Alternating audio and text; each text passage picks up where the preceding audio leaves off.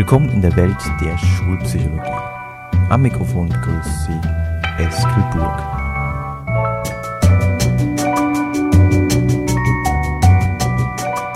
Classroom Management oder was mache ich in wirklich schwierigen Fällen?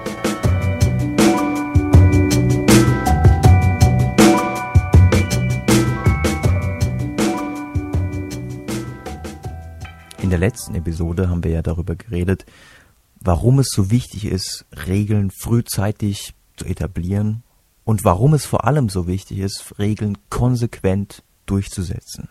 Und da hatten wir ja über die beeindruckenden Experimente von Kees Kaiser gesprochen, in denen es ganz klar wurde, dass wenn ich erlaube, dass Regeln gebrochen werden und andere das dann mitbekommen, dass hier eine Umgebung ist, nehmen wir mal den Klassenraum, wenn hier in der Klasse es erlaubt ist, dass man sich an gewisse Regeln nicht hält, wenn es hier erlaubt ist, dass ich Papierschnipsel rumwerfe, wenn es toleriert wird, dass drei oder vier Gespräche gleichzeitig stattfinden, während der Lehrer versucht, irgendwas zu erklären, dann ist es natürlich für mich als Schüler, der ich da in der Klasse sitze, ist es ein eindeutiges Zeichen, dass hier in der Klasse ja man sich nicht unbedingt an alle Regeln halten muss, weil die anderen tun es ja auch nicht.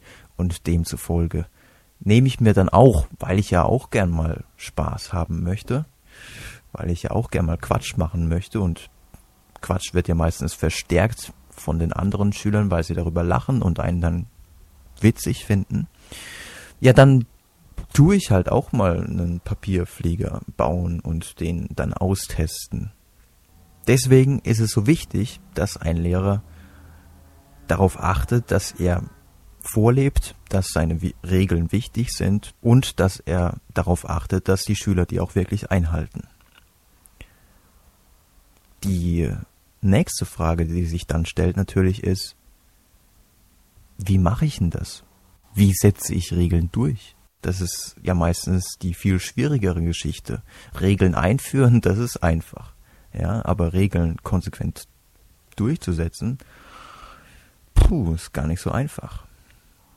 Und im Grunde genommen haben wir in Episode 2 zum Thema Klassenführung schon eine ganze Menge darüber gehört, wie man das machen kann.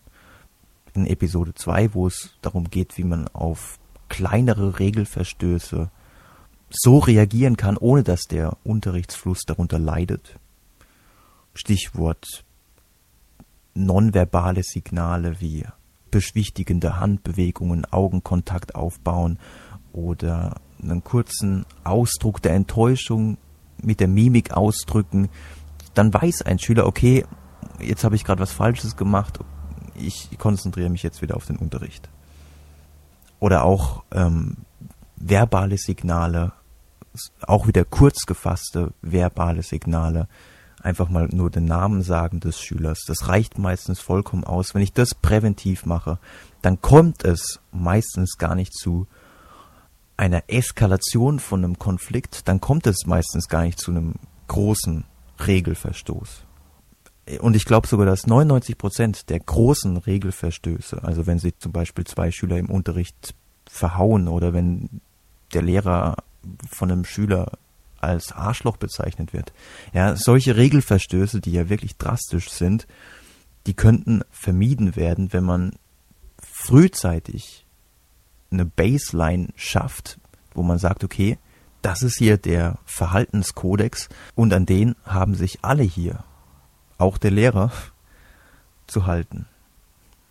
Ja, und wenn man das frühzeitig etabliert, indem man eben frühzeitig auf kleinere Störungen schon reagiert, dann könnte man, wie gesagt, wahrscheinlich die meisten größeren Regelverstöße verhindern.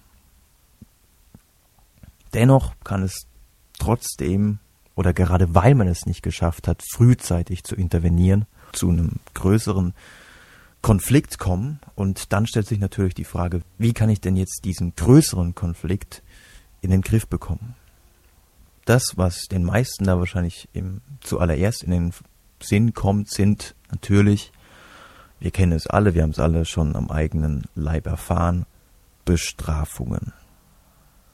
Wenn ein Schüler dreimal die Hausaufgaben vergessen hat, dann bekommt er drei Striche und drei Striche bedeutet eine Sechs. Wenn ein Schüler dreimal verhaltensauffällig gewesen ist, dreimal in den Unterricht geplappert hat, ohne sich zu melden, dann bekommt er einen Tadel. Also das sind alles so Verfahrensweisen, die ich in meiner Schulzeit auf jeden Fall noch miterlebt habe. Nun ist es aber so, dass man als aus der Psychologie, aber eigentlich auch aus der Alltagserfahrung weiß, Bestrafungen sind nicht sonderlich förderlich, ganz im Gegenteil, sie sind kontraproduktiv. Ähm, deswegen sollte man so häufig wie möglich auf sie verzichten. Und wir haben ja auch schon mal in einer früheren Episode über Strafandrohungen gesprochen und dass die letzten Endes nicht zu einer Einstellungsänderung führen, sondern nur dazu führen, dass man, während man die Bestrafung fürchtet, dass man dann das gewünschte Verhalten zeigt, aber sobald die Möglichkeit der Bestrafung wegfällt, dass man dann wieder das alte Verhalten zeigt. Also Bestrafungen sollte man möglichst vermeiden. Deswegen lautet die Lösung, ab jetzt gibt es keine Bestrafung mehr, sondern ab jetzt gibt es nur noch Konsequenzen. nee, also wenn man, wenn man Bestrafungen einfach nur umbenennt, dann löst sich das Problem nicht auf. Was man aber machen kann, ja, besser ist es, wenn man ohne auskommt, aber was man machen kann, dass man wirklich mit logischen Konsequenzen arbeitet. Also kaum etwas ist sinnloser als eine Bestrafung, die überhaupt nichts mit dem gezeigten Fehlverhalten zu tun hat. Also was bringt es einem Schüler, den man gerade dabei erwischt hat, wie er willkürlich Blumen niedergetrampelt hat, was bringt es ihm dafür einen Tadel zu geben? Lasst ihn doch stattdessen einfach neue Blumen pflanzen. Und ihr werdet sehen, der wird wahrscheinlich selbst dann stinksauer werden, wenn er sieht, dass auch nur eine seiner Blumen von einem anderen Schüler niedergetrampelt werden.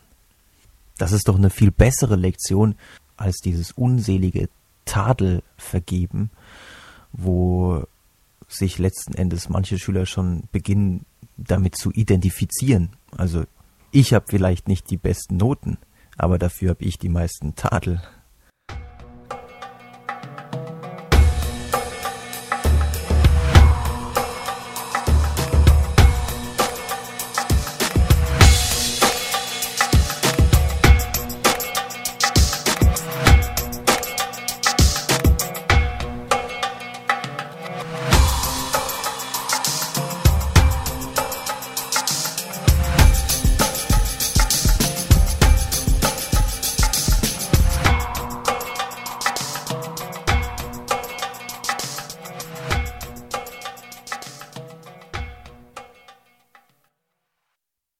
Was sich bei mir auch bewährt hat, ist, dass man in schlimmeren Fällen, wenn ich also merke, oh, der Schüler, der hat schon auf stur geschaltet, wenn ich jetzt noch ihm jetzt eine Drohung ausspreche, dann kann es sein, dass es hier komplett eskaliert, dass man in solchen Fällen einfach auch mal eine Auswahl anbietet, dass man zum Beispiel sagt, okay, du hast jetzt die Wahl, du kannst jetzt aufhören, in die Klasse zu rufen, oder du kannst dich jetzt in die letzte Reihe setzen und wir reden nach dem Ende der Stunde nochmal darüber.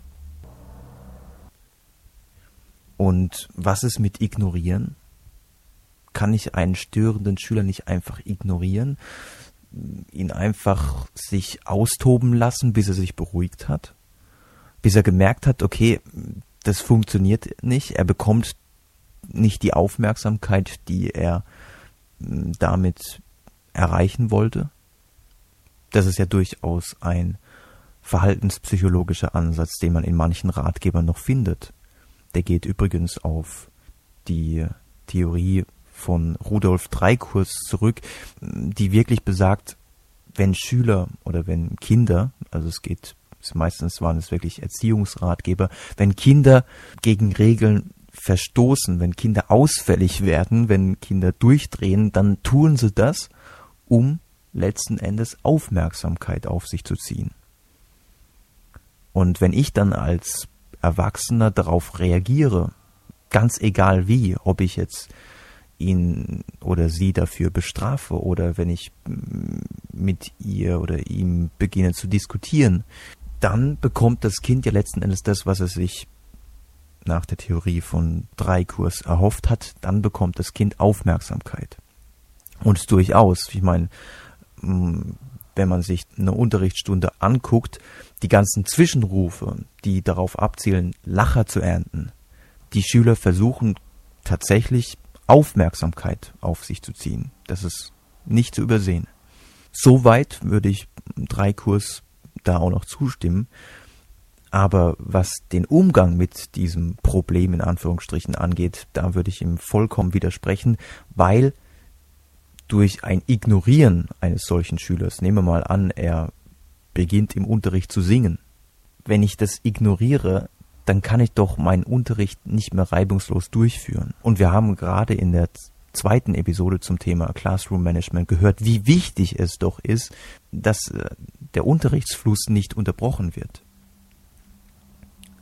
Und auf der anderen Seite, wenn ich ihn ignoriere, heißt es noch lange nicht, dass sein Verhalten nicht doch verstärkt wird, weil die anderen Schüler ihm ja die Aufmerksamkeit dann ja geben werden. Sie werden über ihn lachen, sie werden das witzig finden, ähm, oder manche werden sagen, oh, oh du nervst.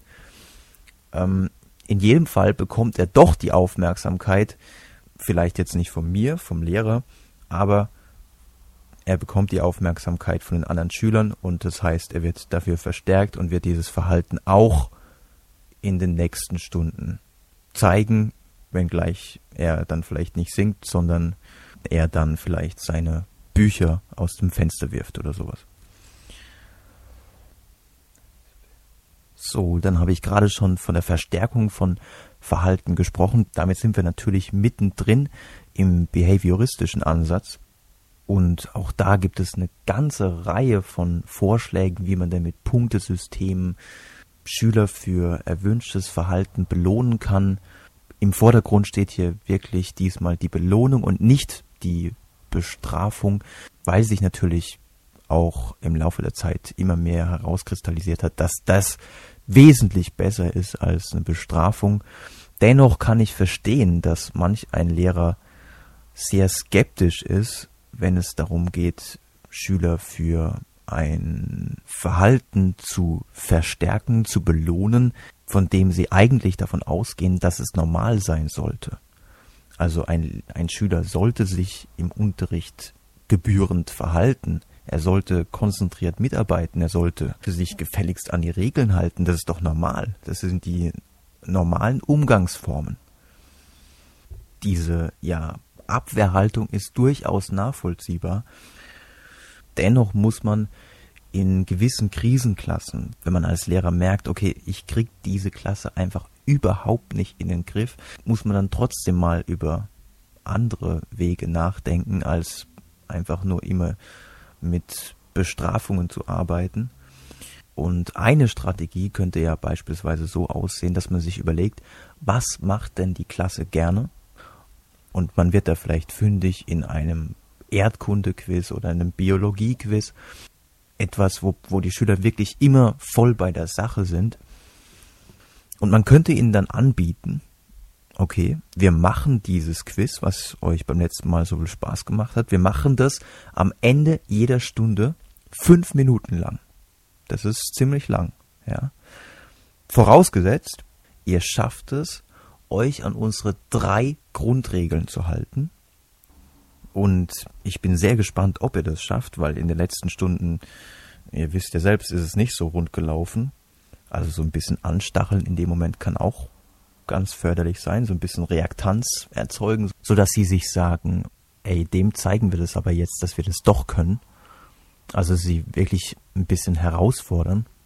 Natürlich nicht so, dass man einen Keil zwischen sich und die Klasse treibt und dann sagen, okay, wir werden das jetzt so machen. Zu Beginn jeder Stunde male ich zehn Smileys an die Tafel Jeder dieser Smileys steht für 30 Sekunden Quiz. Wann immer jedoch jemand von euch gegen eine der drei Regeln verstößt, wird einer dieser Smileys durchgestrichen. Wenn also zum Beispiel nur noch vier Smileys übrig sind, dann werden wir am Ende auch nur noch zwei Minuten Quiz machen können. Was ja auch irgendwie einleuchtend ist, weil jedes Mal, wenn ein Schüler gegen die Regeln verstößt, dann verliert man ja meistens wertvolle Unterrichtszeit und die holt man sich dann eben auf Kosten des Quiz wieder zurück.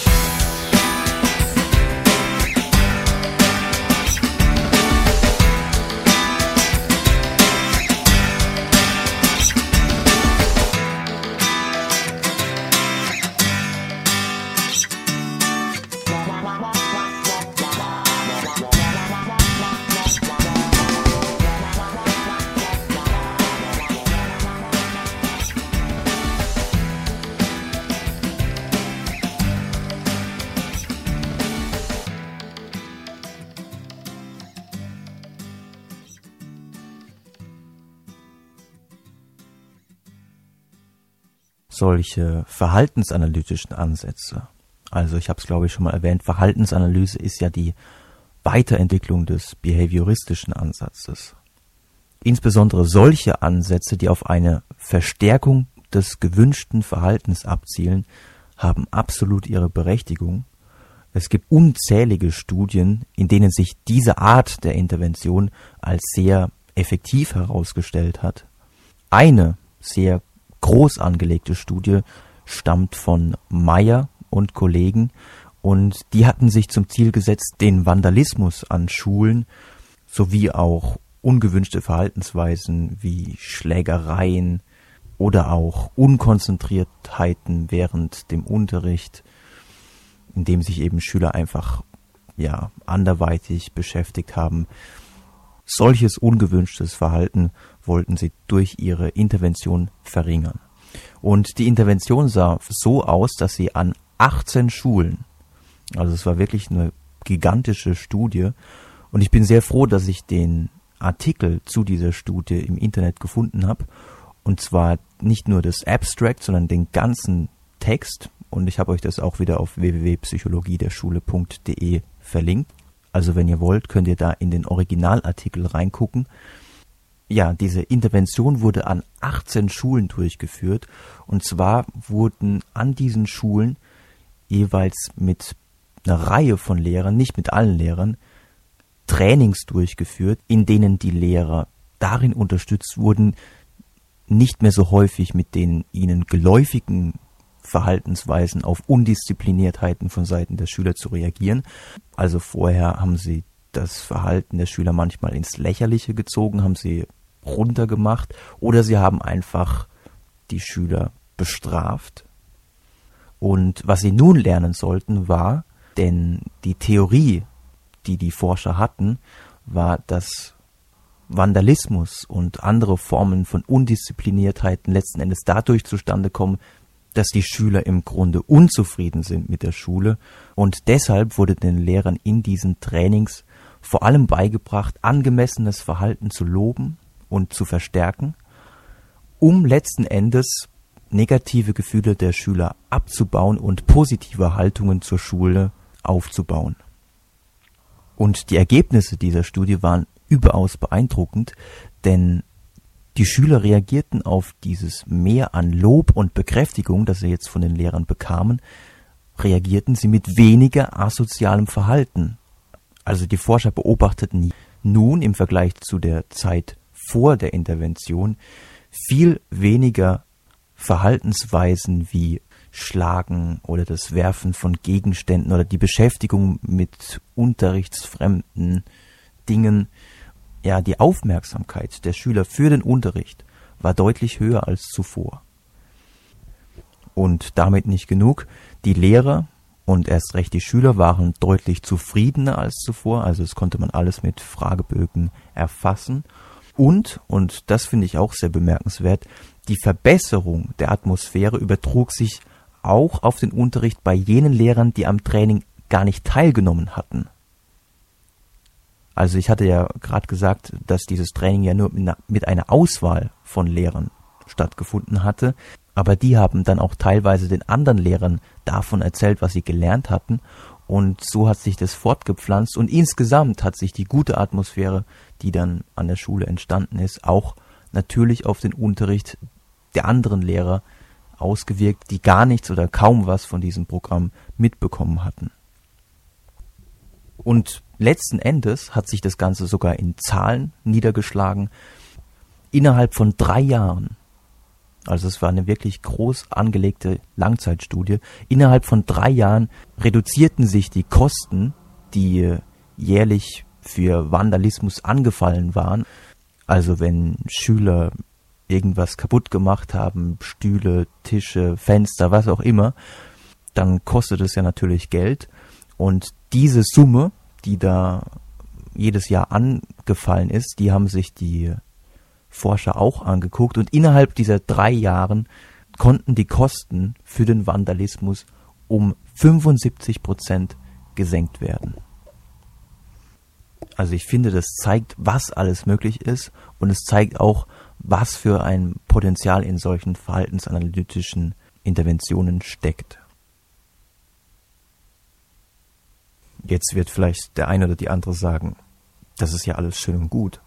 Aber Eskil, du hast immer noch nichts darüber gesagt, was ich denn jetzt mit den wirklich schwierigen Fällen machen soll. Wenn ein Schüler wirklich permanent Probleme macht, wenn der mich als Lehrer beleidigt, wenn er die anderen Schüler beleidigt, wenn er sich während dem Unterricht oder auf dem Pausenhof mit den anderen Schülern schlägt. Was ist denn dann in so einem wirklich schwierigen Einzelfall die Vorgehensweise?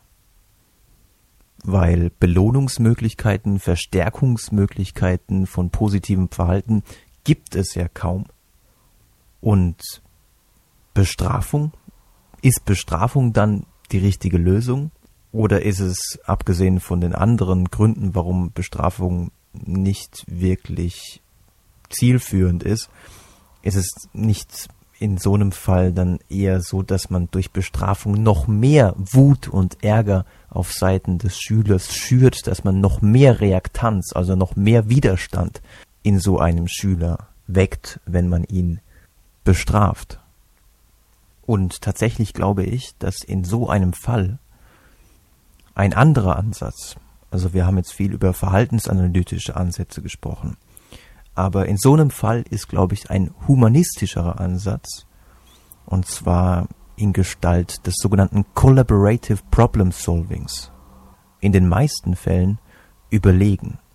Und wie dieses Collaborative Problem Solving jetzt genau aussehen kann, also das gemeinsame Lösen des Problems. Lehrer und Schüler denken gleichermaßen über Lösungsmöglichkeiten des Problems nach.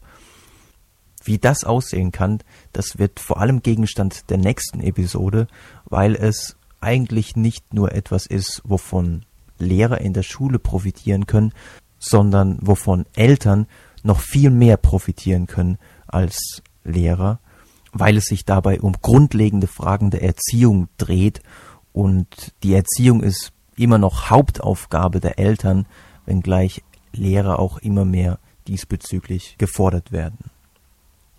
Da das Thema aber ebenso komplex ist wie spannend, möchte ich an der Stelle auch schon ein paar einleitende Worte zu dem Thema verlieren, was den Vorteil hat, dass wir in der nächsten Episode nicht komplett bei Null anfangen müssen die, wenn man so will, Erfinder der Methode, Dr. John Stuart Ablon und Dr. Ross Green, beides Psychologen, die jahrelange Erfahrung haben im Umgang mit, äh, in Anführungsstrichen, schwierigen Kindern, die gehen von folgender Grundannahme aus. Kids do well if they can. Frei übersetzt, Kinder verhalten sich also richtig, sofern sie es können.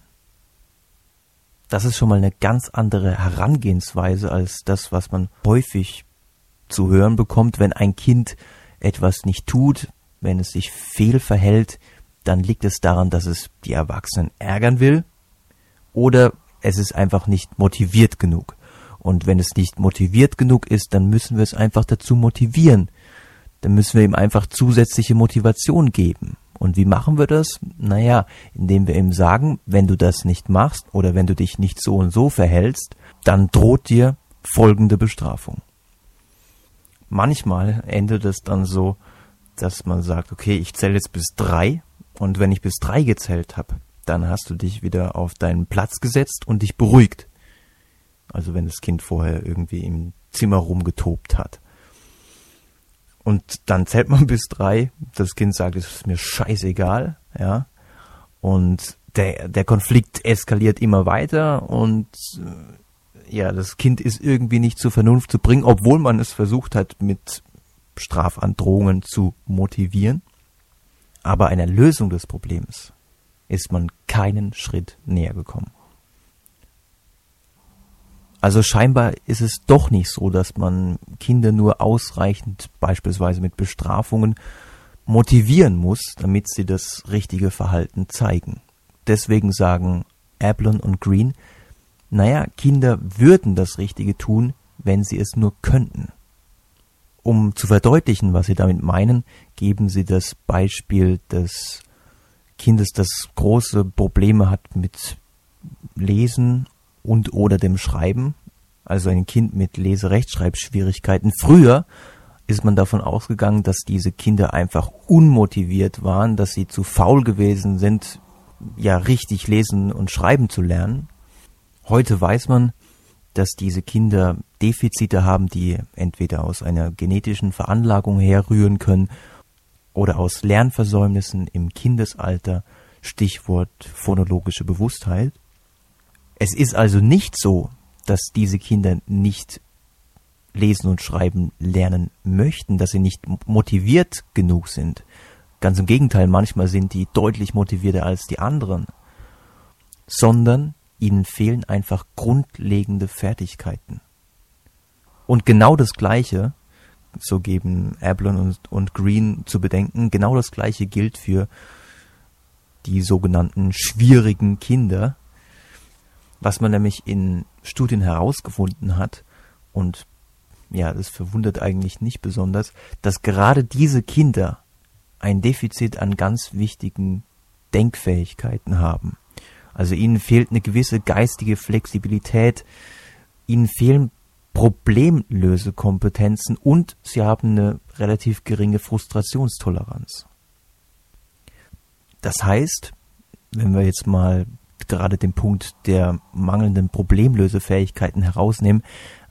Ein Kind wird beleidigend und aggressiv, wenn es zum Beispiel die Aufgabe, die ihm der Lehrer gestellt hat, entweder nicht verstanden hat oder einfach nicht lösen kann. Ja, und da es vielleicht eine geringe Frustrationstoleranz hat, ist es für das Kind unglaublich schwierig, das dann zu verkraften. Wenn das Kind die Aufgabe ohne Probleme lösen könnte, wenn es die notwendigen Problemlösekompetenzen hätte, dann würde es sich genauso normal in Anführungsstrichen verhalten wie alle anderen Schüler auch. Also das ist zumindest die Grundannahme von Applin und Green. Kids do well if they can. Und wenn sie es nicht können, dann helfen Bestrafungen auch nicht weiter, denn durch die Bestrafungen wird ihnen ja nicht gelehrt, wie man es besser machen könnte. Deswegen haben sich Applin und Green gefragt, wie kann man denn ohne Bestrafung, also auf kooperative Weise, in, im Gespräch mit dem Kind nach Lösungen suchen und gleichzeitig die eben angesprochenen defizitären Denkfähigkeiten des Kindes trainieren. Hört sich verdammt spannend an. Ist es ehrlich gesagt auch. Und deswegen freue ich mich schon auf die nächste Episode.